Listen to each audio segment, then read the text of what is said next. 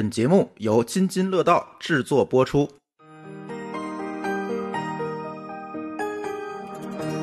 哎，大家好，这里是津津乐道。呃，今天这期节目会比较特殊，呃，没有珠峰，是由我狗叔在慕尼黑来和这边的嘉宾一起来和大家一起聊一聊关于德国留学的生活。啊、先来做一下嘉宾自我介绍。啊，大家好，我叫 Oliver，我现在在那个慕尼黑工大读计算机，然后研究生，马上要毕业了。啊、另一个嘉宾，大家好，我是 Luna，呃，我是 Oliver 的同学，现在情况跟他差不多，也快毕业了。啊、大家好，这今天我们就是请来了两位慕尼黑工大的朋友来和我们聊一下德国留学的情况。嗯，因为大家一般来说都会比较了解美国和英国的留学，可能大家对德国的留学的关注度就相对少很多，所以正好因为我在慕尼黑，所以有这个机会想给大家来大概的介绍一下。哎，我先来问一下两位，就是你们为什么当时会选择来留德国留学呢？啊、那我先说吧，就是对于我来说，我其实从小就就对德国的一些文化上的元素挺感兴趣的吧。然后小时候会，说，嗯，小时候会呃看足球，然后 那你那会儿看的足球是什么？我是看德甲，就是那时候有一些中国球员在这边踢。哦，对，那我知道那个时候啊啊，嗯，对，其他的呢？其他的就是我对军事武器比较感兴趣，然后哦，啊，虽然说德国人可能不愿意、不太愿意提这种事儿，但是对，德国的在二战和一战都属于武器的重度的叫什么研发性的国家，对对对，嗯然后当然这些都是一些就是呃次要的元素吧。然后但是这个就培养了我对德国的一个初步的兴趣。嗯，然后呃本科期间的话，就是认真认真考虑来德国留学。然后一个是说德国这边比较便宜，对对，德国一个非常著名的就是，好像大学基本上算是免费的，是吧？对对对，就是没有学费，然后也没有输有输入本费吗？没有，就它只有一个学生学生会的一个注册费，就是每学期大概是一百多欧的样子吧。就每学期才交一次，一百多欧的。对对对啊、那还挺便宜的。对啊，我们一会儿可以细聊这个具体的价钱的问题。对，然后嗯对，呃一个这个是开销的问题，然后还有一个是我本科的时候就是自己也是出于兴趣学了德语嘛，啊，对，，然后语言这块儿自己当时感觉有一些优势。嗯，那露娜呢？呃，我在高中毕业之后就有了出国的打算，然后当时因为想体验不同的文化，所以就排除了亚洲的这些选项。所以就排除了美国的选项是吗？然后美国是出于经济原因排除了美国的选项，然后觉得欧洲这儿不错，还可以旅游啊什么的。啊，然后学一门新的语言对我来说也好像不是很大的障碍，所以就来了德国。啊，那你这个想法还挺有自信的，对吧？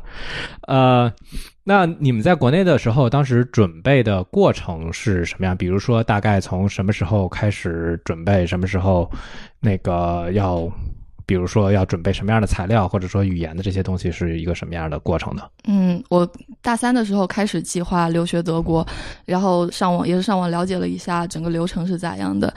呃，基本上第一步就是先学德语。这是一个很大的一个门槛。嗯，对，当时我我是一边上学一边上课，利用周末的时间零零散散的学一点，然后等到大四的时候有整块的空闲时间，我就去了上海，呃，同济大学的留德预备部，然后集中学习了一阵子德语。是什么嗯、同济大学留德预备部，啊？嗯，留德语备部留德预备部啊，留德预备部啊，嗯我当时就没听明白这个。嗯，然后呃，基本上需要参加考试，如果是德福的话，要达到四个四，就是四项。啊，就跟雅思的那个有点像是吧？听说读写是的，啊听说读写它每项的满分是五分，然后你四项都要达到四分以上啊，才有。那挺高的，相当于雅思的八分的水平了，所以那等于说是七点五，七分到七点五左右的水平、嗯啊。对，然后对应欧洲这边应该就是 C 一左右。哦，嗯这一说我就明白了，我现在连 A 一都没有呢，要达到 C 一。嗯，然后有了德语成绩之后，就可以申请德国这边的大学。然后还有一个是，呃，中国大陆的学生需要去一个呃叫 APS 的地方，他在北京跟上海有有一个办公室。但这 APS 是指什么？嗯，德语是 Academische Prüfungsstelle，所以是学术审核部。呃，就相当于说是对你的学历的一个证，就是重新的一次证明。它只是证明呢，还是是要重新的做一次考试呢？嗯，它有面试，呃、有面试过程就是它主要是为了证明你自己的能力和你成绩单上的那个是符合的，是匹配的。哦，所以单出对，成绩单是不可以的嗯、担心有人造假呀什么的。啊，可能当年造假的人太多了。是的，所以他这个结果就只有过和不过。如果他、啊。你过了这个面试的话，他会给你发一一张纸，呃，发十张纸，然后每张纸你可以投递一个学校来证明你过了这个，那如果要投十一个学校呢？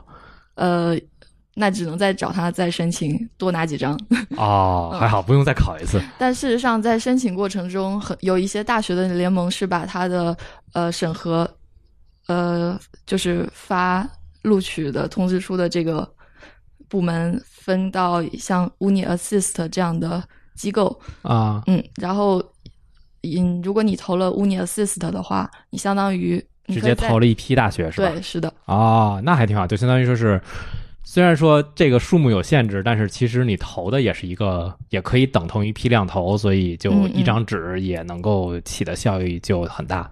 对，是的，啊，那还挺好就。是有这么一个机构。呃，那你们来了这边之后，就是申请来了之后，来这边之后，那第一件事儿其实一般来说都是找房子和找住宿嘛。那这个有没有什么比较有意思的经历，或者有比较有意思的体验呢？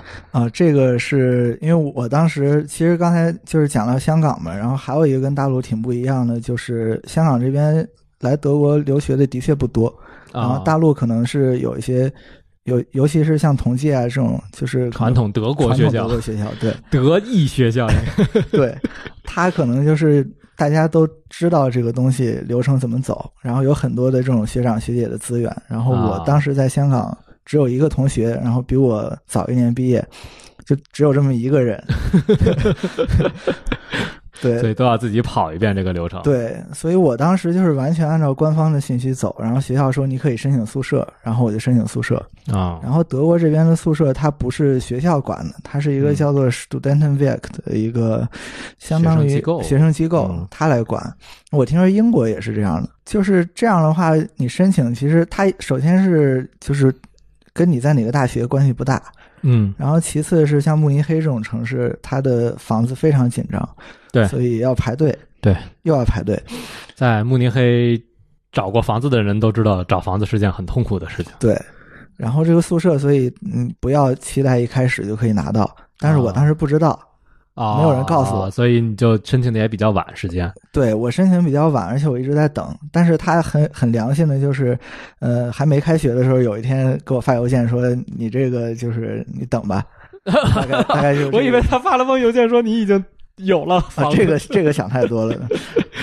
然后我知道啊，就是说自己不可能拿，不可能一来就拿到宿舍。然后这时候才开始问。然后找房子的话，有这么几条途径吧。一般来说，对中国人来说，嗯一个是微信群，就是有很多这种租房群，对，嗯，中国人的。然后还有一个是有像叫 v g g e z u c h t 这种网站，就是德国这边找房子非常流行的网站。啊，我用的好像一般上那个 Immobility 啊对那那个上的比较多那个上面也有，对然后他们这些各有优劣吧。然后华人这种呢，一般就是转租比较多。转租的话呢，德国这边涉及到一个注册地址的问题，叫叫 Anmeldung。对，嗯，这个就是说你来这边应该是两周之内吧，我记得要注册自己的地址。呃，我刚来德国的时候到的第一个城市不是慕尼黑，是在黑森州的一个叫马尔堡的小城市，所以那个地方的人会说英语的概率就就小很多啊。对，所以我一开始到的时候，基本上也是在找房，找房的时候也都是跟房东说德语。呃，我在国内的时候订了七天的 Airbnb，打算作为一个过渡期。然后当时也是过于自信，以为七天内一定能找到，一定能找到。房子。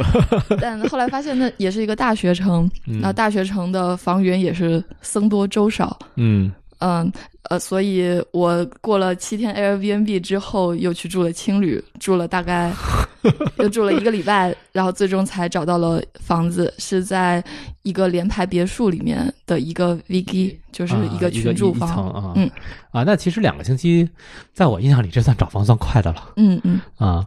然后听说你后来租房子是被坑了是吧？就是我当时住租的这个房子呢，呃，首先说这个房东是个中国人，嗯嗯，然后我也是通过中国人找到的，所以当时觉得特别的顺利。然后就是之前也是大家都非常和气，在退房的时候就出现问题了。嗯，我退房的时候，那房东拒绝退还我押金，然后因为是嗯地板出了问题，他说他觉得地板上有划痕，啊，然后整个退房过程是这样的，呃，也是因为我当时太实诚了，然后很多朋友跟我说不应该这么实诚的。就是我退房的时候，我下一个租客，嗯，他打算移家具，就改变房间里家具的位位置。啊，对我担心他这个移家具把地板划划出划痕了，然后嗯算到我头上嘛，啊，这不是特别冤吗？然后我在退房的时候，当时我跟下个租客还有房东都在场。嗯我就要要求房东让他现场检查一下，如果没有哦事情就算了。然后这个房东趴在地上找到了一根一两根很细的划痕，他是要拿着大放大镜看的吗？而且那个划痕是在一定角度才看得见的。啊嗯，，所以是非常轻微的划痕，我甚至就没有去注意到它，我也不知道是不是我弄的，还是原来就在那儿的。就一开始的时候也没有做这个检查对，一开始搬进来的时候，呃，他他有提醒我需要检查一下地板，嗯呃，他给了一个月的时间检查地地板，就是说在这个时间内找出来的划痕，就算是上一任租租客的。啊，嗯，所以买好了这个坑了已经 嗯，对。但是我当时就是在人站在地板上的这个高度看，是没有看到任何划痕的。啊，然后还有是原来这个地板上就有一条划痕，是我前一个租客的再前一个租客就是制造留下的对，啊所以那个房东说，这当时他还没有来修嘛，嗯然后我就没有很在意，但是退房的时候出了这个问题。然后之之所以为什么说他坑呢，就是整个沟通过程非常不顺利，最后还差点打起来对差差点要上法法院啊，那最后解决这个纠是纷。最后怎么解决的？嗯、最后是程序上的和解了，但是啊 嗯，就是因为我出了这个划痕之后，我也没有第三方责任险，然后这个嗯。时候可以、呃提醒大家，最好买个第三方责任险，出现这种纠纷的时候，真的可以省心不少。啊，对我这个我买了，现在是有一个在网上就可以直接买的那种第三方责任险啊。然后是这样的，就是之前留下划痕的那个女生，就是我的前前租客，她是有第三方责任险的。这时候房东就建议我跟她一起解决这个问题，啊但是这个后来变成他坑我们的一个把柄，因为他觉得我们这种做法是骗保。啊，嗯。是房东觉得你们在骗保？嗯、就最后最后闹僵了之后，啊，嗯。我知道，就他以这个为借口来要挟你。对，是的，啊，好吧，嗯，就是当时他要我们去找呃维修工来呃修这个地板，嗯，然后就是他要求我们和现在住在那个房间里的那个租客沟通，要他暂时搬出去，然后把地板修了，是不是有点过分？这很过分啊啊，嗯，是的，这明显就是不是一个可行的解决方法嘛。对，但是如果不修了地板，他就不退我们押金。然后他当时一开始是说，只要把地板修好了，押金就全数退还。但后来我们发现，他其实只是想要钱而已。就是就是打的就没打算退的这个嗯嗯，这个这个计划是的嗯。当当时我们就找一个呃维修地板的公司来开了一张报价单。嗯之后他看了报价单之后，觉得可能就觉得这个钱太少了，可能他不是这么靠谱啊对，不是这么靠谱，然后就对那张账单百般刁难，就说这里也不行，那里也不行，就连那个维修公司的跟我们对接的人都说，if I was Frau will，就说他不知道这个女人想干啥，然后 基本上听上去就是想坑钱的一个嗯是，然后最后我们还是把我们找的那家公司退掉了，然后他自己找了一个公司来开了一张一千多欧的账维修单，对嗯，九九平方的地板一千多是地板打磨的费用，啊，然后他要求我们俩把这个账单平平分掉。平分了。嗯。那当时我们肯定不接受呀，所以就呃就去法律维权啦。当时、呃也是找了很多资料关于这方面的，嗯。我就了解到学生会有一个法律咨询 legal advice 的机构，啊，嗯。就是学生会给学生来提供的这种法律纠纷的一个援助。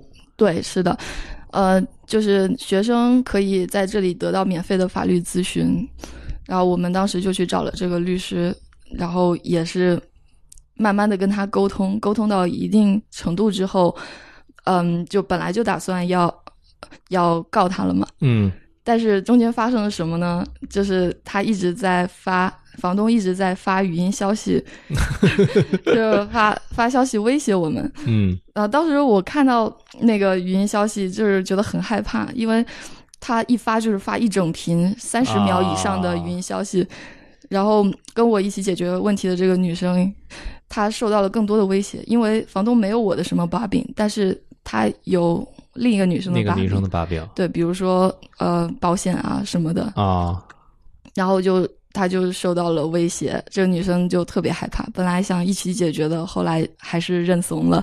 好吧，嗯，好吧。嗯那 Oliver 这边有什么关于住房的和这个德国第一次生活的经历的问题，或者是困难，或者是其他的觉得有意思的可以分享的呢？嗯，好，就是先说租房吧。然后我就是就是露娜所说的申请比较远的宿舍那种人。然后我我住在慕尼黑的，哎，我自己都不知道是多少圈了。嗯、是数不过来了。对，就是呃，我注册地址的时候不用去慕尼黑的那个机构，我们是去当地的这啊个就是实际上一个小镇，对，是慕尼黑的卫星城了，已经。对，嗯嗯、然后，所以我排，而且我我正好是当时得到那个预波哈送的那个邮件，就是啊大概、优先的邮件，嗯大概排了七个月左右吧，就排到了。啊，那确实比他快多了。对对对，就是一个学期多一点。嗯嗯，然后租房，我之前也是租一个私房，然后也遇到过类似的事情，就是不退房东不退押金，呃，当然啊、他也不是不退，他就扣了我一百多欧。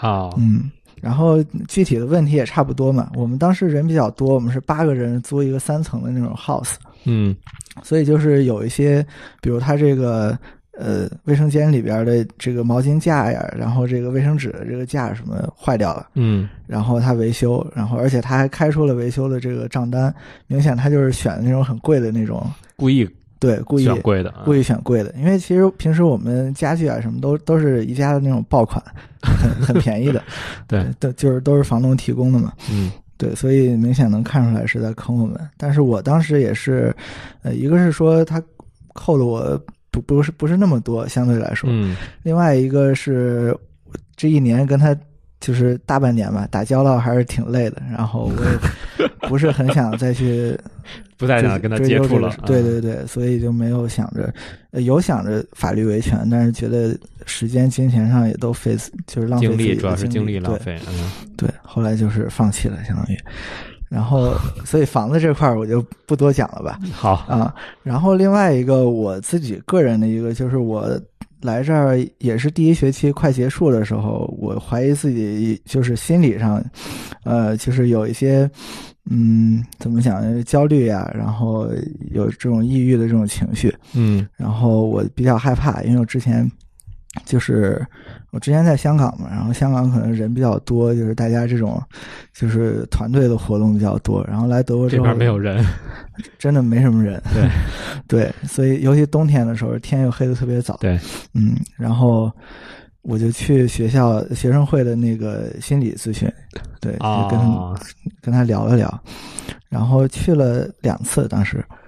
后来就是，首先就是这个咨询师确定说你这个嗯没有到那个抑郁症，没有到那个抑郁症的地步，对，然后另外一个我发现就是跟这跟他们聊一聊还是挺有挺有帮助的。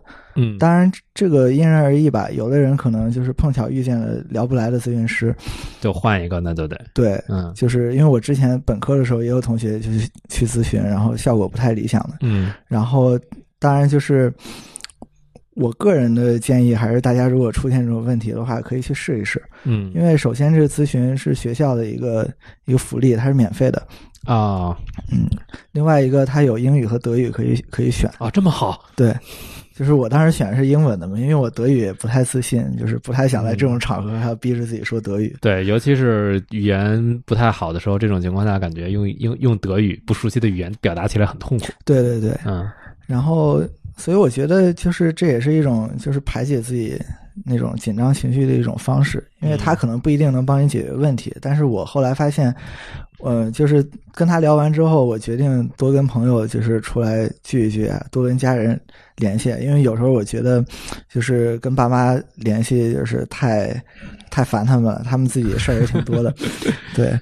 而且我本科的时候就是很少出现这种问题，我会觉得就是我不应该出现这种问题，啊，觉得有一种自我否定的情绪在里面啊，就是有一种负担吧。啊，所以之后，而且我通过这件事儿，就是对于呃心理方面的这种，就是心理咨询也好，然后周周围人的这种心理的状况，我都会比较关注一些。啊，对所以也算是一个比较好的能够去了解别人的一个经历。对对对，嗯然后我就发现，其实大家每个人就是都有很都有自己的难处，很多时候就是没有必要去 就是去评判别人。对，嗯，嗯。好，那这个那个经历，那那个露娜，你还有什么想说的？呃，关于刚才租租房的，我有一点想补充，呃，就是因为当时我我的房东是个中国人嘛，他一嗯开始提出为了大家方便，大家就用微信来沟通吧，但后来发现，当你涉及到法律维权的时候，这微信聊天记录可能是不管用的，啊，所以建议无论是中国房东还是外国房东，都一定要用邮件沟通，对对对，这是得国外这出的一个经边验。嗯，对国外这边其实邮件是有法律效力的，嗯。然后如果是微信的话，可能因为跨国家了，所以它的很多的法律效力可能不一定很好被采纳，嗯嗯，尤其是他还发的是语音，这事儿其实就更加的对，是的。啊。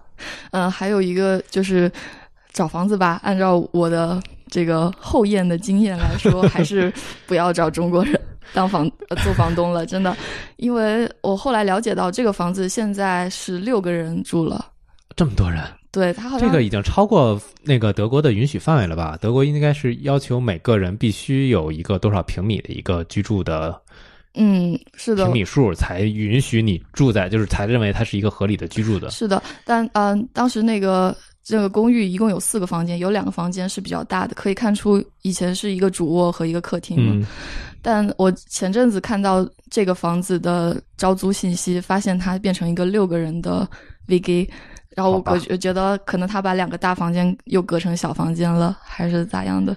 这明摆着就是、就是中国式的租房的，嗯想多挣钱。而且我当时研究了一下这个合同，就是想要做维权的时候研究了这个合同，发现他把一些他合同其实是设计过的，找找专门的律师啊设计过的。比如说在德国这儿，你只要提前三个月跟房东说，无论任何理由你都可以退租，只要提前三个月，对，是的，昆地工。嗯，嗯，但是他的合同里面把这一项给。消除了，嗯，就说不可以。其实是一个不合法的合同，其实可以认为是。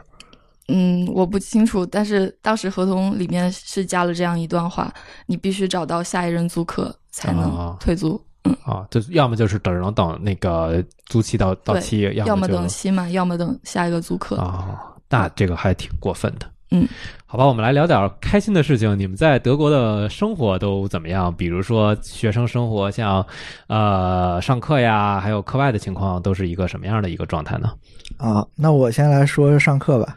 就是这边上课的话，我觉得，呃，哎呀，一说上课就不那么轻松了。好吧，这个对于学生学生来说，话题还更加沉重了。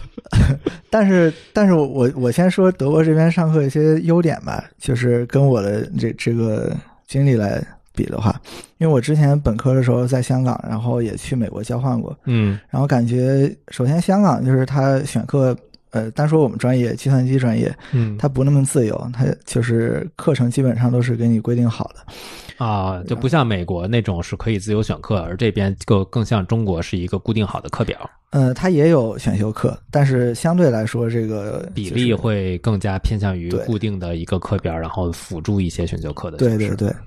然后美国就是相对自由很多。对好，那如果没有没有上课什么的，那么课外呢有什么比较有意思的？你学校的活动，或者学校的活动，或者说是先说学校的活动吧，学校的课外的活动。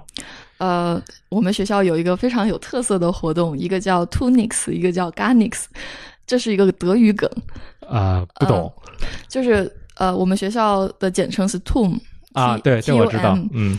然后它有一个校区在 Garching，啊，就是我上课的那个校区。我知道，在那个最北边儿，嗯就是慕尼黑城的最北边然后这两个活动呢，简单说就是喝啤酒、摇滚，这很德国嘛？是的，非常德国。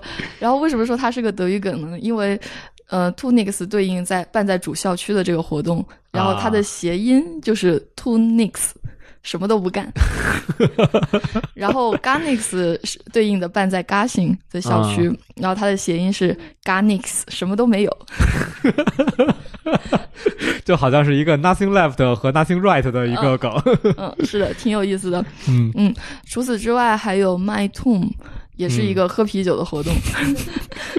为了喝啤酒，找出了各种样各样的理由。是的，然后当时我第一个学期来这儿的时候，它就有 My Tomb 这个活动嘛，然后我实在是惊呆了。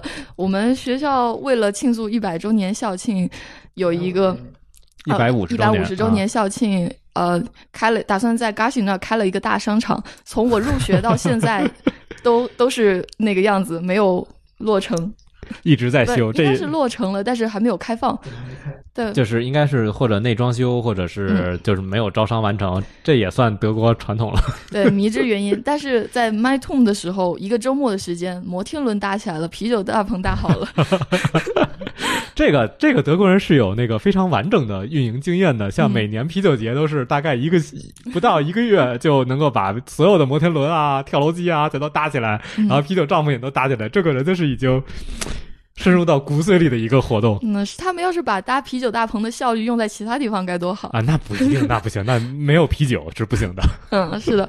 哦，那个大棚大概是搭了一个礼拜吧，也算快了。但是那个摩天轮是真的，就一个周末之后，学校里突然多了个摩天轮。啊，那还那还挺快的，挺震撼的。嗯嗯嗯那 Oliver，你那边有什么想说的关于课余的生活？嗯，就是学校里边的话，除了这些大的节日之外，然后还有一些，就是比如说我们我们系就是有一个叫做 Minga 的项目，嗯，然后它就是一种类似于那种 mentorship，就是你新生来了之后可以跟他们认领一个 mentor，然后 mentor 就是类似于导师的意思。嗯呃没有是大你一些的这个学生，带领，就嗯，也就不叫导师，就是算是精神导师或者怎么这个 mentor 就是不知道呃相相当于一个学长学姐这种前辈前辈啊，对，就是在呃，可能年龄不一定比你大，但是在这边多混了几个学期。老油条，学生界的老油条。对，然后他们会定期或者不定期的组织这些呃 mentor 和 mentee 们，嗯，呃，就是出去郊游。郊游喝啤酒吗？呃，当然喝啤酒是必不可少的。但是还有一些，比如呃，像慕尼黑，就是它周围自然环境比较好，对。然后会去一些呃一些湖呀，然后山上啊，嗯。就是徒步或者玩一些项目，比如我们当时去了一个叫做那个 s c h l e r z e 的一个湖，嗯嗯。然后它旁边有一个挺有意思的一个博物馆，它是一个完全户外的一个博物馆，嗯。然后它把一些德国的可能十七、十八世纪的一些那种老木房子，嗯巴伐利亚的老木房子搬过来了，因为已经没有人住了。啊，这听起来还有挺有意思的，回头我可以去一趟。对对对，嗯他然后自己在那个这博物馆里面造了一啤酒厂，啊又又是 啊，又是个啤。酒，啊、对，当然他们还养牛啊、养鸡啊什么的，就是嗯整个原生态的这种农场生活，农场生活啊非常有意思，然后去嗯看了看。嗯，除了这个之外，就是学校之外，完全跟学校无关的，就是我们自己会组织一些户外的活动，比如说，嗯、现在德国南部的话，就是去滑雪啊，对对，这是每年冬天唯一的活动。对 对对，嗯，然后德国呃其他地方的人可能会跑到德国南部来滑雪，对，是的，对，然后还有就是 TUM 它有一个非常非常棒的运动设施，叫做 ZS，呃 Central Hochschul Sport，嗯，就是对，就是啊那个学校相当于一个运动中心，啊，就有点像运动场一个就是集中式的，就是各种项目都有的一个运动中心。对对对，好像我去过那个，我在那边打过羽毛球，我和嗯那个露娜在那边打过羽毛球。对对对，他那边项目还挺齐全的，什么都有。对我都是属于蹭着去的，然后天天跟他琢磨什么时候没有人看着，然后我们好混进去。啊，那个其实翻就是我有多年的翻墙经验嘛，这个 好了好了，我们私下聊这个话题。对，当当然它门票是很便宜的，就是对于学生来说，是的是的就是那，我我要声明，我翻墙因为那个没有门的那边离家近，所以我懒得走正门。懒得绕一下。对对对，但是它好像不是对外开放，所以我因为我去那个网站上看过，嗯如果不是学生是没有办法办的。对啊，它有的可以办，有的项目可以办，但是会很贵。那其实我我觉得要是贵，就是慕尼黑这边我看了嗯其他的运动场馆，其实要贵也没那么贵，嗯其实比那种健身房相比起来，其实都还算是便宜的。但是就是我因为那个羽毛球那个我是看了一眼，好像是没有办法办，就是社会人士没有办法办啊。嗯，网球好像是可以。呃，那可以聊一下，就是大概花费嘛，比如说就是生活的花费大概是一个什么样子的？因为刚才我们聊过了，学费其实是比较少的，每个月对对对每年每个学期只有大概一百块钱的注册费。那么在学费之外，就是生活的花费情况是大概是什么样子？那我就从衣食住行上来讲吧。好的然，后衣服这这个穿这方面，就是大家呃因人而异。哎呀，穿的这个问题，大家还是能回国买回国买。对对对，嗯，除非是滑雪装备，我觉得这边买还是蛮好的。滑雪的雪服，我觉得还也是回国买比较好，啊然后雪镜也是回国买比较好，因为这两个问题涉及到体型，尤其是雪镜涉及到人的脸型，这边的雪镜会适合欧美那种长圆形的脑子。嗯，是。然后你戴上之后，发现鼻子梁前面就空一块儿，啊，然后对对对，就还是回国买会好一点，而且国内可能选择更多。嗯，是这样的。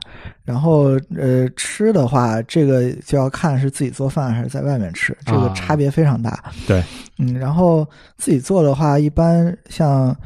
呃，我们讲猪肉的价钱吧，这个虽然现在讲这个东西，对对国内的朋友是个打击，但是这边本身物价相对贵一些，所以就是一般去超市买五花肉的话，一斤大概是四欧的样子。四欧其实对比国内是很便宜的，呃，对，现在就国内涨得很厉害嘛，但是原先的话，没有原先其实就是在这次猪肉大涨价之前，其实猪肉国内就已经挺贵了。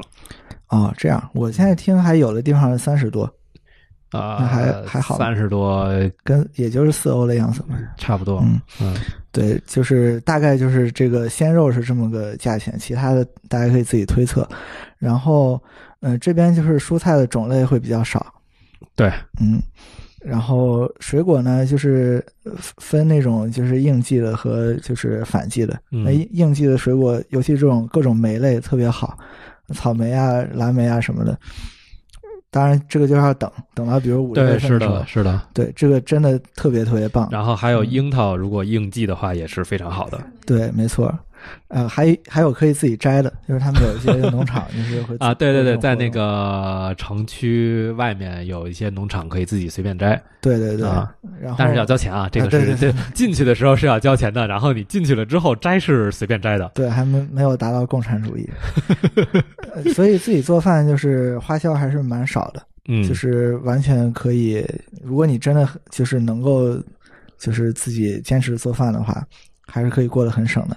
我的经验是，这边的就是这种，其实即便是这边的鲜肉，也是属于工厂化，就是工业化的流程的一部分。就是这种工业化流程的产品，包括牛奶、包括鸡蛋，其实相对国内的价格，我觉得都算便宜的。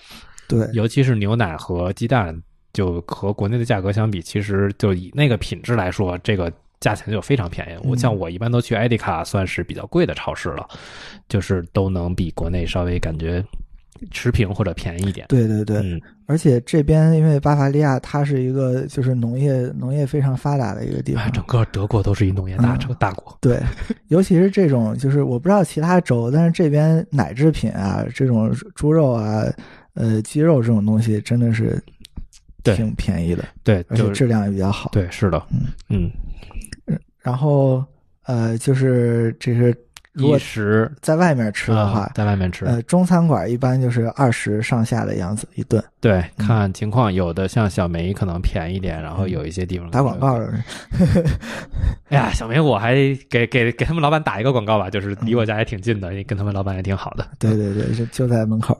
对，然后那个呃，如果是这种像意大利餐厅的话，可能你吃一顿是十五到十五到二十之间。如果你吃的好一点，可能更多。意大利看吃什么，如果是吃披萨和意面的话，就相对便宜一些，大概十欧上下。如果想吃剔骨牛排，哎，您就多交点钱吧啊。，对，这个有可这就没有上限了。对对对对对，对。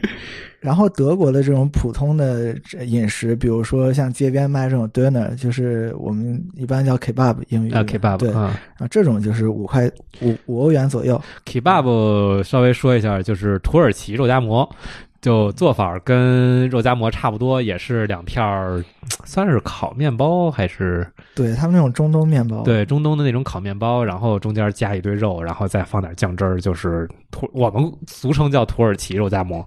有些做的好的还挺好吃的。对，它这个就是相当于国内那种街边的小吃嘛。对，嗯，呃，然后一个还能吃的挺顶的，对对对，嗯这个慕尼黑偏贵一些，可能就是四点五欧到五欧的样子。嗯别的地方德国北边一点可能更便宜。嗯嗯大概吃的是这样。然后啊露娜，啊，露娜，你有什么想说？呃，作为一个家乡在海边的孩子，我来这边最难适应的就是吃不到新鲜的海鲜。对，是的，没有海鲜这边。我觉得连中餐馆的海鲜都很难说特别新鲜，所以去年去了一趟汉堡，如鱼得水。你是来自于哪里？厦门厦门啊、嗯那是，那确实是没有好好的海鲜，还有一个不习惯的地方是，这边的猪肉我总觉得有个奇怪的味道，是有腥味儿，腥味儿，嗯。就是因为这边的肉有一个问题是不放血，所以它的那个你一旦煮的时间长了之后，或者你不加料酒去调那个味道的话，它那个血的味道会非常浓，就是血的腥味会完全全全出来。嗯，是的，我也我也注意到了，好像嗯。就是出于人道的精神，也不是出于人道的精神，他们这边肉都不放血，就嗯，就就是没这习惯，应该是。哦，难道不是因为放血太残忍了吗？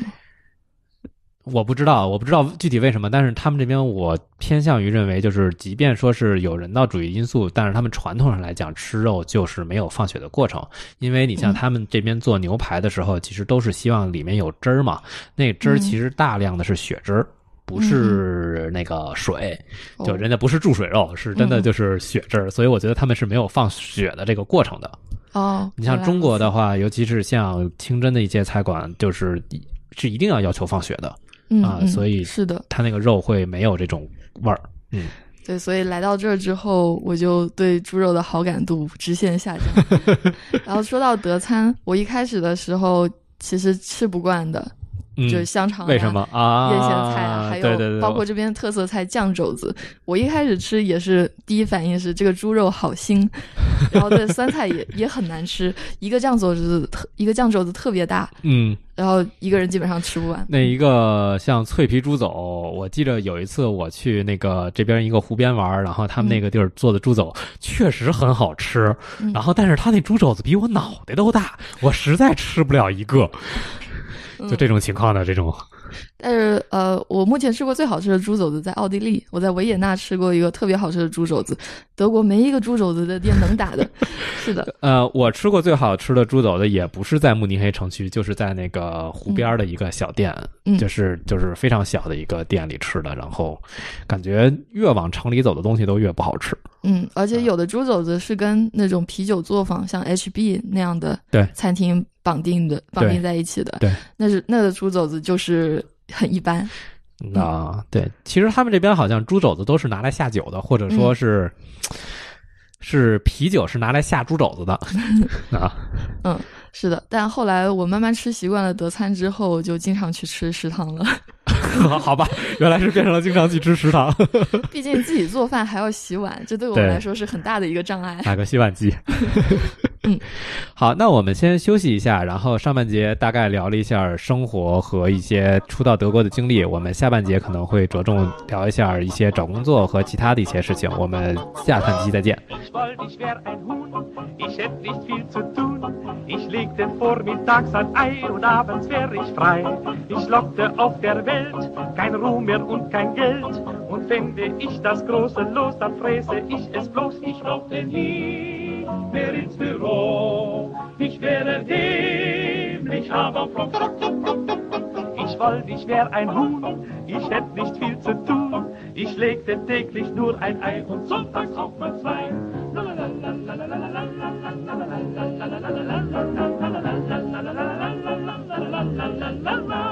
Der Mann hat's auf der Welt nicht leicht, das Kämpfen ist sein Zweck. Und hat er endlich was erreicht, nimmt's eine Frau ihm weg. Er lebt, wenn's hochkommt, 100 Jahre und bringt's bei gutem Start. Und nur wenn er sehr fleißig war, zu einem Rauscherbart. Ich wollte, ich wär ein Huhn, ich hätt nicht viel zu tun. Ich lockte auf der Welt kein Ruhm mehr und kein Geld.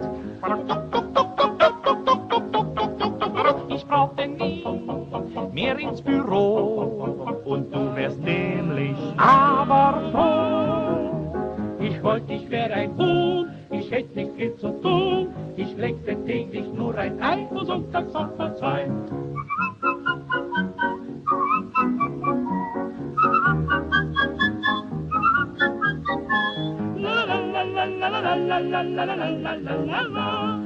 Ich wollte, ich wär ein Hahn, dann würde nichts getan. Ich legte überhaupt kein Ei und wär die ganze Woche frei. Dann lockt mich auf der Welt kein Ruhe mehr und kein Geld. Ich setz mich in den Mist hinein und sing für mich allein. Ich ginge nie mehr ins Büro, denn was ich brauche, krieg ich so. Wollte, ich wär ein Hahn, dann würde nichts getan. Ich würd mit meinen Hühnern gehen, das wäre wunderschön. 哎，大家好，这里是津津乐道，我们来继续聊一下关于德国留学的话题。呃，上半部分主要聊的是关于初次到达德国以及相关的一些个课外的生活，然后我们现下半场就直接来聊一聊关于呃学校的情况和一些上课的以及最后毕业的情况吧。呃，你们两个谁想先聊一聊关于学校的事情？啊，露娜先来。嗯，好的。呃，我在德国读硕士，然后硕士正常的学期是四个学期，但啊，嗯，两年对两年，一年两个学期，嗯，大部分人都在第五个学期左右毕业。所以正常是四个学期，但大部分人要到第五个学期才能毕业。对，中间会有很多变数嘛，因为啊我有的同学去，呃，去选择 gap semester，就是 gap 了一个学期去做别的事情，啊、去做或者实习，或者是嗯，是旅游行这边有人会经常去做旅游的这种情况。对。如果超过六六个月的话，你要提出再提出的申请延期，嗯呃，延期若干个月，并且给出理由，比如说你在六个月中生病了，或者啊发生了什么事情，嗯理由是我懒。嗯，五点零。啊，那好，那别的还有什么关于这种学校的这个生活？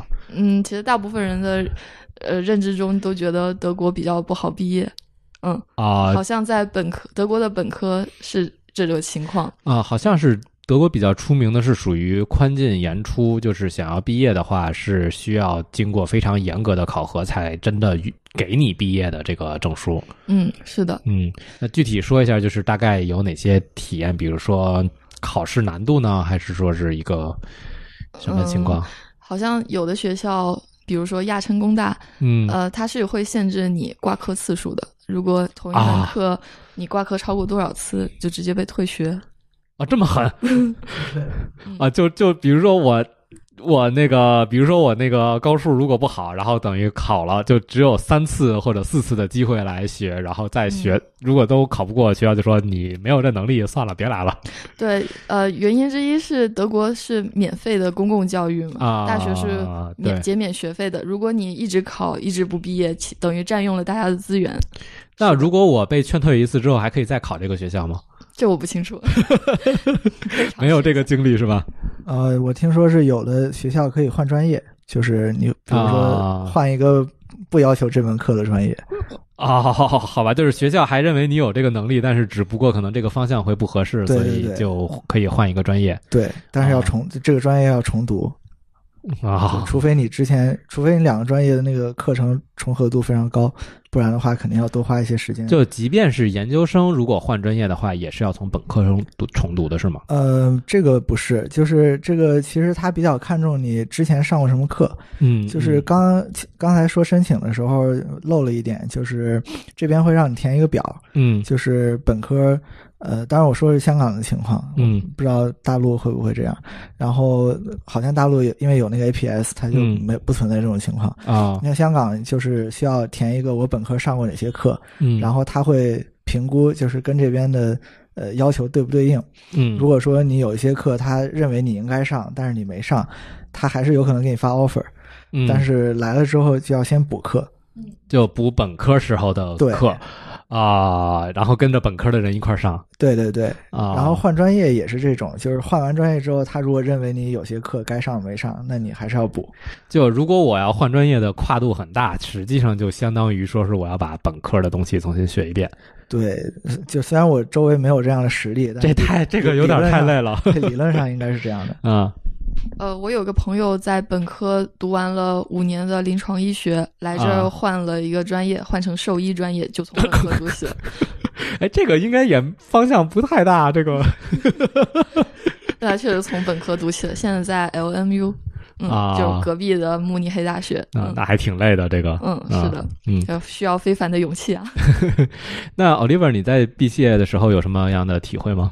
啊、我的话就是因为我就是找这个毕设相对来说比较比较顺利吧。嗯。嗯，因为我之前就是挺喜欢一个教授的，然后上过他的一些课，嗯。然后直接就是联系他手下的一个 PhD，然后他很快回复我了，而且他们就是好像比较缺人，嗯。也比较喜欢招学生，啊，然后就是很快我们就是想到了一个 topic，然后就开始就开始做了。所以听上去这个就是是需要，就是其实如果自己不努力的话，这个想找毕设的题课题还是挺难的。对，就是还是很需要学生这边主动去找的。嗯就是学校一般不会说主动的 offer 给你一些东西，可能他有的有的项目组课题比较多，他会在网上，发一些、呃发出来嗯但是还是要靠自己去联系。啊，那这个等于说还是要求，比如说，如果说想尽快毕业的话，就实际上可能一年或者第一个、第二个学期或者第三个学期就立刻去找这个相关的课题来为自己的毕设做准备。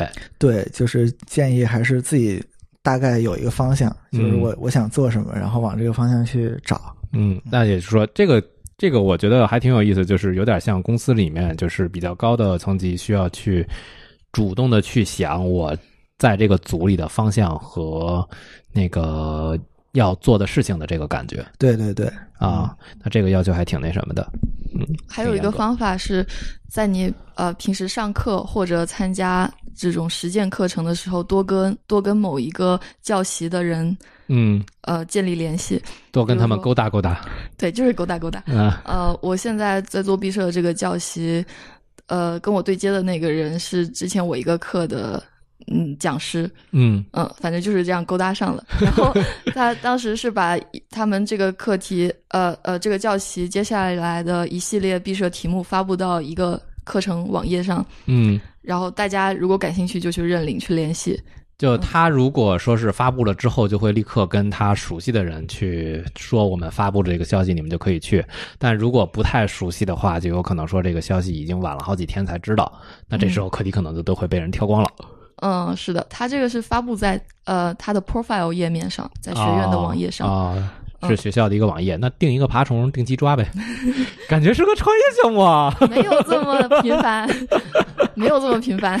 那可以给学生定期提醒提醒嘛，只要订阅就好了。嗯，但我觉得可能是因为这个教习在在这个教习做毕设的人没有其他教习这么抢手啊，比如说哦做、呃 TOM 特别厉害的 CV 嗯那那个教习，他基本上不需要发布，他直接联系他认识的人就可以找到学生来做了。啊，就嗯没有必要去真的专门发布一个页面，然后如果没有跟他有勾搭的话，等于说这个消息就完全不知道了、嗯啊。嗯，还很还要求自己的主动性。嗯，是的。嗯然后说到主动性，呃，其实你可以在学校里参加一些，比如说 Heavy 这样的职位，它算是，TV 是什么？研究助手，嗯，R A 啊，research assistant。对，相当于 RA，就是我们在如果在美国的话，就是大家可能会比较熟悉、啊 research assistant 这种。对对，嗯呃，这样的话，你就可以跟这个 chair 的人建立联系，同时他们做的这个项目如果发了 paper，你也可以在作者列之间。列列名是吧？就是列列列名成为那个作者，啊嗯一个偏 paper 的而作者而且是有报酬的，啊，那还挺好。就嗯实际上就是自己有主动权的话，还是就是自己主动性高的话，还是有相当大的主动权来做这件事情。如果自己不够主动的话，那这事儿在德国的学习最后就会变得很被动。嗯，是的。啊、那如果说现在我们聊这个，刚才聊的是那个做毕设的事情，那么毕设完了之后，一般来说的情况就是找工作。然后两位有没有什么在找工作？都现在在找工作吗？呃，我是就是基本上已经定下来了，然后我是要回国 工作，然后啊 Luna 是应该是要留在德国。嗯，所以你这边，那你在国内找工作吗？呃，对我当时是毕设开始之前，然后所有的课都已经学分已经修完了，嗯然后八月份的时候放假回国，然后待到了十月底，嗯，大概待了三个月，三不到三个月啊，对三个月左右。嗯，对，然后就是专门来回去那个参加国专门回去啊找工作，专门回去找工作。对，就是当然也是跟家人就是聚一聚什么的，嗯，对、嗯，还挺好，正好赶上了今年特殊情况之前。对对对，还挺幸运。那最后现在在国内的工作找到了吗？对，就是找到北京一家小公司嗯，是什么公司多抓鱼，我也打个广告。啊？没问题，没问题，没关系。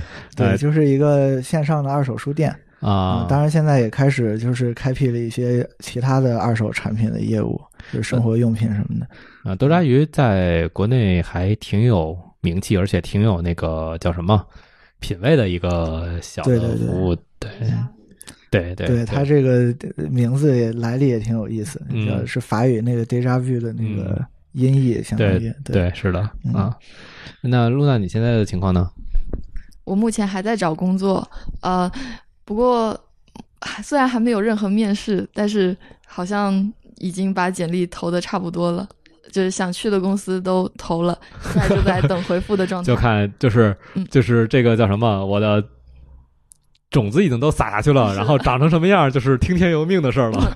是的，然后前几天接到一个 HR 的电话，他好像是欧洲这边的一个猎头公司，嗯然后他们他在 LinkedIn 上看了我的简历，然后联系我的，啊，那还挺好的。对，嗯然后就在电话里简单地跟我说了一下，嗯，他他客户就是要招人的那个公司的情况，嗯，然后了解一下我的情况，他再拿去做比做匹配，嗯，啊，就等于也不是说一定就会说是给到对方，然后他还会做一次，这有点像，嗯这跟国内的猎头的思路有点不太一样。嗯嗯，我记得你好像是已经在实习了，是吧？嗯，是的，呃，我之前通过学校跟西门子公司的一个合作项目，叫 Siemens Mentoring Program，嗯呃，跟公司有建立了联系，然后得到了一份学生工。啊，嗯是主要是一个大概是一个什么样的节奏？比如说每天需要工作多长时间呢？嗯，这是可以自己选择的，你只要在合同上体现一周工作多少个小时，哪那哪几那说一，周工作一个小时，然后就人家就不跟你签了。我觉得也是，啊，正常学生工好像在二十小时吧？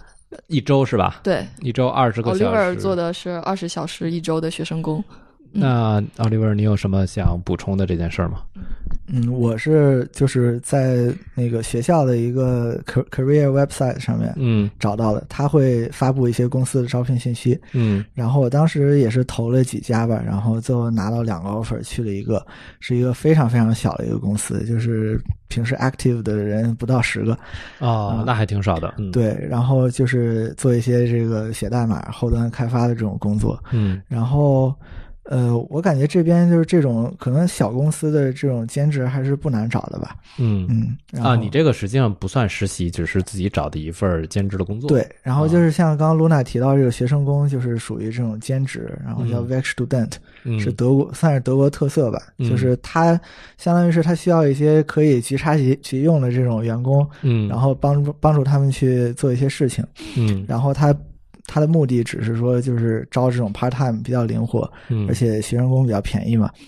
然后对，呃，跟实习还是不太一样。嗯，然后实习的话，我正好碰巧想说一下，就是一般这边实习就是需要 gap，就是你实习期间可能就不能上课，啊，然后尤其是如果想回国内实习的话，嗯，那肯定是就没有办法及时上课了。对对对，嗯可能要空出一个学期这样，嗯因为德国的假期时间一是比较短，二是它学期就是跟咱国内有太一样偏差，对。啊正好提到这儿了，能介绍一下大概德国这边假期的情况吗？嗯，好，就是慕尼黑工大或者德国的这种工业大学，它整体上是两个学期，嗯然后冬季学期是十月份开学，啊，感感觉比国内要晚一点。晚一些。嗯然后它是考试的话，一般是散布在二到四月不等。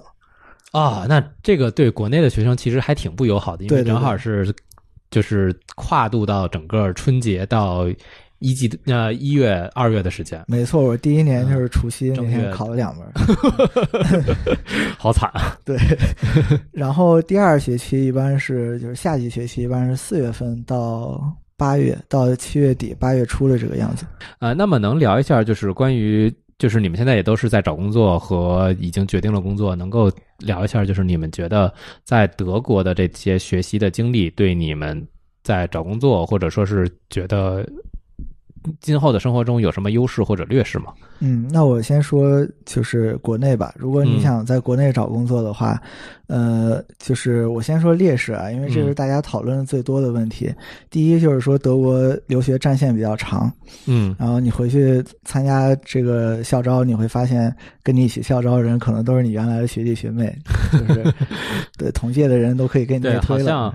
好像国内的研究生最快是就两年，就都一年一年半左右就都可以完事儿。对，嗯，而且国内就是一般研究生上到最后一学期就没有什么没有什么对，大家就开始找工作了。嗯这边的话是越到后面越忙，啊，因为你说的那个毕设和相关的一些事情，其实你都要把对学分给搞好。对。嗯然后另外一个劣势就是实习，就是如果你想在国内实习的话，就是要专门分出时间，要做那个 gap 什么的。对，啊相当于又把战线拉长了。，对，当然我我当时没有实习，我是想赶紧毕业，然后还还有好像没有什么特别说是一定要实习的这个风格。嗯，但是有一些大厂，它可能就是如果你有实习的经历，会会比较会好一些有优势一些。嗯对然后还有一个劣势就是这边的课程以上课为主，以嗯。lecture 为主。嗯。然后有一些同学，比如可可能想找一些呃对于这种 research 有要求的工作，比如嗯像我们专业有很多这个搞算法的呀，呃嗯这个 AI 包括 CV 就是这方面的，嗯。他可能要求你有这个比较硬核的 paper 嗯。啊，这种在德国的话，相对国内或者相对美国就不那么好搞。啊嗯然后优势的话呢，我觉得其实至少说，Tom 我自己的学校，它在专业课的这个基础这种方面，它就是给我们打了一个非常好的基础吧。嗯很少我很少有遇到水课，就是嗯基本上每一门课它都很硬核，你都可以学到很多东西。就是学校相对比较负责，而且老师的课程设计也相对来说是比较负责的。对，嗯就是可能有的课它的确考试比较坑，但是 如果你想认真学的话，基本上呃一些主流的计算机的课程你都可以把基础打得非常好。嗯。然后另外一个就是这边呃这种 practical 的机会也还不少，一个是嗯。说可以做学生工，嗯。另外一个像 IDP 这种，你可以就是做一些拿得出手的项目。嗯。然后这个呃，我就不跟国内对比了，就是国内大家也有项目，但是我觉得在这边就是，嗯、可能长期来说吧，在德国留学。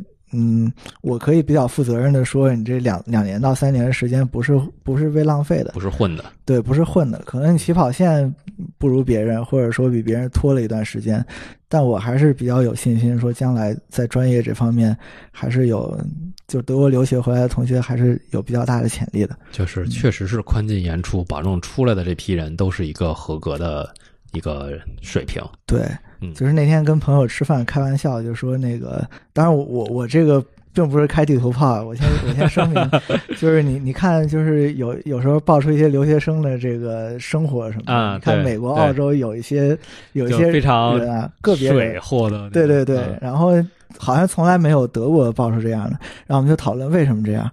后来后来我那朋友就说：“你看德国留学都就是拖这么长时间，然后这么辛苦，毕不了业，是这有钱真正就是有钱想混文凭的人，谁愿意来这里？有道理，有道理。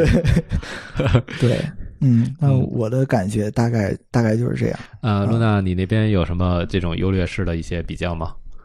呃，我非常认同 Oliver 刚才说的那点，就是你成绩单上的成绩是真正的反映你的能力的。嗯你光看他这个平时分在期末成绩中占占比，就可以知道他并不看重你为这个课程付出了多少努力，而是更看重你是否真正学到东西。就是最后嗯你自己得到的东西和你自己能够用出来的那个水平。嗯，对，嗯所以这这是一方面。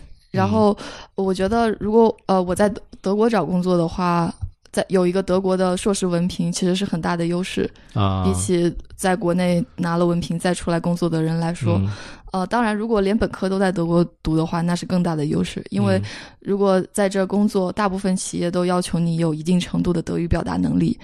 对。至少工作上能用，那就是一个很大的加分项。嗯。当然，在慕尼黑说英文是完全没有问题的，嗯。有很多公司都是有各个国籍的员工，嗯。然后主要的语言也是英语。嗯嗯。比如 Google 是吧？嗯，对，嗯，呃，好，那如果这个话题是这样的话，好像我们大概想聊的话题就是这样了。然后剩下的时间，我们来回答一些网友提出来的问题。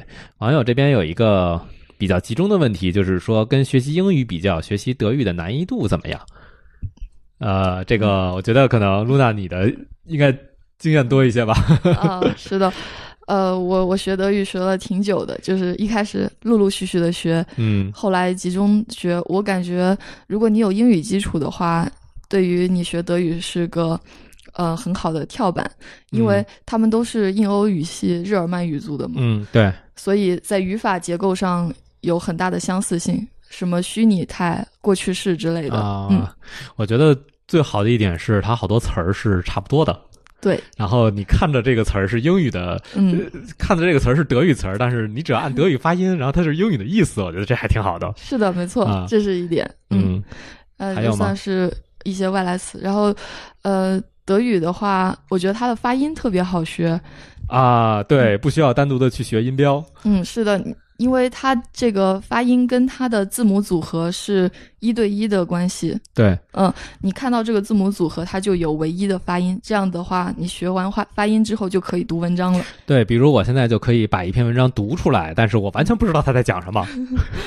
嗯，是这样的。嗯还有一个是德语的名词，它虽然有阴阳中性，嗯，但你可以根据它的词尾来判别，或者跟它这个词的意思。是吗？嗯尤其是阴性特别好判别。啊、那个好像嗯所有那个复数的名词都是阴性，所以嗯，呃，复数复数的都是阴性啊。呃，其实，在讨论词性的时候，不考虑它单复数，都是考虑单数的情况嘛。但有的词，比如说它是从一个有一个形容词变成了名词，嗯，它后面都是 k e i t 这个结尾，啊那它就是阴性的。然后还有 u n g 这样的结尾也是阴性的。比如说从一个动词变成一个名词，啊那这个名词也是阴性的，就是这样。啊，这个我还不知道。然后阳性跟中性就没有很明显的规则。嗯，我嗯还都还是死背的。嗯 嗯嗯，那那个 Oliver 这边有没有什么想补充的？啊、我是学德语走的野路子嘛，然后虽然是在学 呃本科学校学的，但是嗯我就是相当于还是主要靠自己，然后也没有学到一个很高的程度，就是可能平时跟大家交流可以用，但是工作当中还是用英语这么个水平。啊，嗯，然后对，就是我觉得吧，德语呃学起来肯定是比英语要困难一些。就是它这个语言本身的这个就是难度复杂度要比英语要高一些，尤其是我们从小都学那么多年英语了。对我觉得还是因为从小学过英语，，对对对，没有学过德语，这个这个坎儿是比较大的。对，而且作嗯为成年人，就是再学一门新语言，要比小孩儿的那个门槛儿要高一些。对，对，但是呃，我感觉德语它从表达上来说，它没有那么呃那么复杂的语法规则。嗯呃，因为我其实也学过法语，就是如果你学过法语，你就知道这个 德语的语法要简单的多了。对，听说了在时态上面，对呃，听说了法语是最难学的。对对对，嗯所以说其实日常交流的话，不需要你学学到太深。嗯但是当然，如果说你来像拜仁州这种，就是它本地方言比较浓重的地区，那可能跟朋友们出去，像我们晚上去酒吧呀，或者参加一些活动，那个嗯德国人说话一说快了，还是听不懂。啊，这可以理解。中国的有些地方地方方言都听不懂的。对，所以建议还是多说吧。嗯嗯然后我在公司里跟同事们聊天的时候，他一旦发现你会德语，他就会更频繁的跟你说德语。然后他发现你听得懂，他就会越说越快。对于对于这种人就有一种亲切感，所以就愿意随便说了。然后根据我在慕尼黑的经验的话，一般别人看到你是个亚洲面孔，就会主动跟你说英语。那我之前待过那个小城市马尔堡，大家嗯都、都没有这样去主动跟你说英语的，习惯。都是说德语，默认你是会德语的。好，呃，那么下一个问题就是德国的华人社区是一个什么样的情况？这个两位有没有什么经验性的话题？嗯，德国这边的话，就是是有一些华人社区的。然后嗯比如说，呃，有一个很大的论坛叫开源啊开源式的嗯，对这个基本上留德的人都知道。嗯然后还除此之外，就是呃，我的这个华人的圈子基本上是靠各种微信群，就是对对，建立起来现在都已经是用微信群了。对对对，然后这个还挺方便的。然后一般来说，解决一些生活上的问题啊，比如租房啊，嗯，然后二手买卖这种，对都还是挺方便。还有就是有一些这个呃兴趣的小组，对比如说我们之前谈过滑雪啊，嗯，然后户外啊，呃，各种就是这就是一般来说可能会有一两个人非常有兴趣，然后组织一群人，然后定期活动的这种感觉。对对对，嗯。然后就是其他的有一些，比如呃，我有在一个法律的群里面叫啊。U h a München，就是啊，呃，当然这个挺有趣的，这我是通过一个德国朋友给介绍进去，当时也是为了找房子，啊，然后呃到这个群里，但他们会聊一些就是法律的专业方面的东西，嗯，可能就是这边涉及到一些法律问题，也可以跟他们去咨询。咨询对，啊，嗯，然后我的一一个那个经验就是，现在还有好多的公众号其实是德国这边的留学生或者在德国工作的人来办的公众号，然后他们有时候会通过公众号来分享一些有用的信息，可以通过他的这个途径再去找到对应的社团和对应的一对群人没错。然后还有一个就是，如果是学生的话，还有一个学联，啊，你可以学联。对，就是这个可能呃，世界上比较比较大的城市，华人比较多的地方都有，这个就不不详细介绍了。啊，嗯，呃，然后下一个问题是，作为外国人如何融入德国的主流社群？这个我觉得这个问题问学生好像不是特别合适。这个首先主流社群是怎么定义？对这个问题，感觉即便说是像我这种工作的人，我都没有觉得很好回答。因为第一，我们不知道什么叫做主流社群；第二，说其实你在这边生活的，觉得自己感觉好就可以，没有必要说就是没有这种融入的这种叫什么阶段啊，或者说这种感觉的这种。对，我觉得我倒是可以谈一谈，就是这边生活方式的这这一方面，因为我觉得中国人来这边倒不是因为说文化上说不适应或者怎嗯。么样，就是融入不了当地人的社群，嗯。嗯，而是说生活方式，我们习惯的生活方式跟德国人的生活方式可能不太一样。对，然后，尤其像我这种住在比较偏远的地区，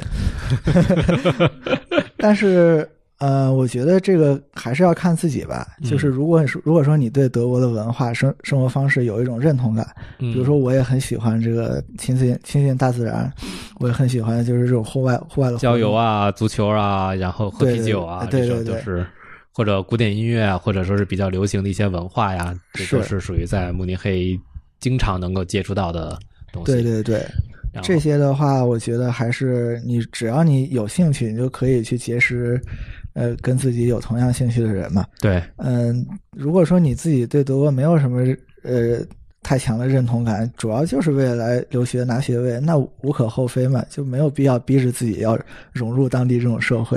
对对。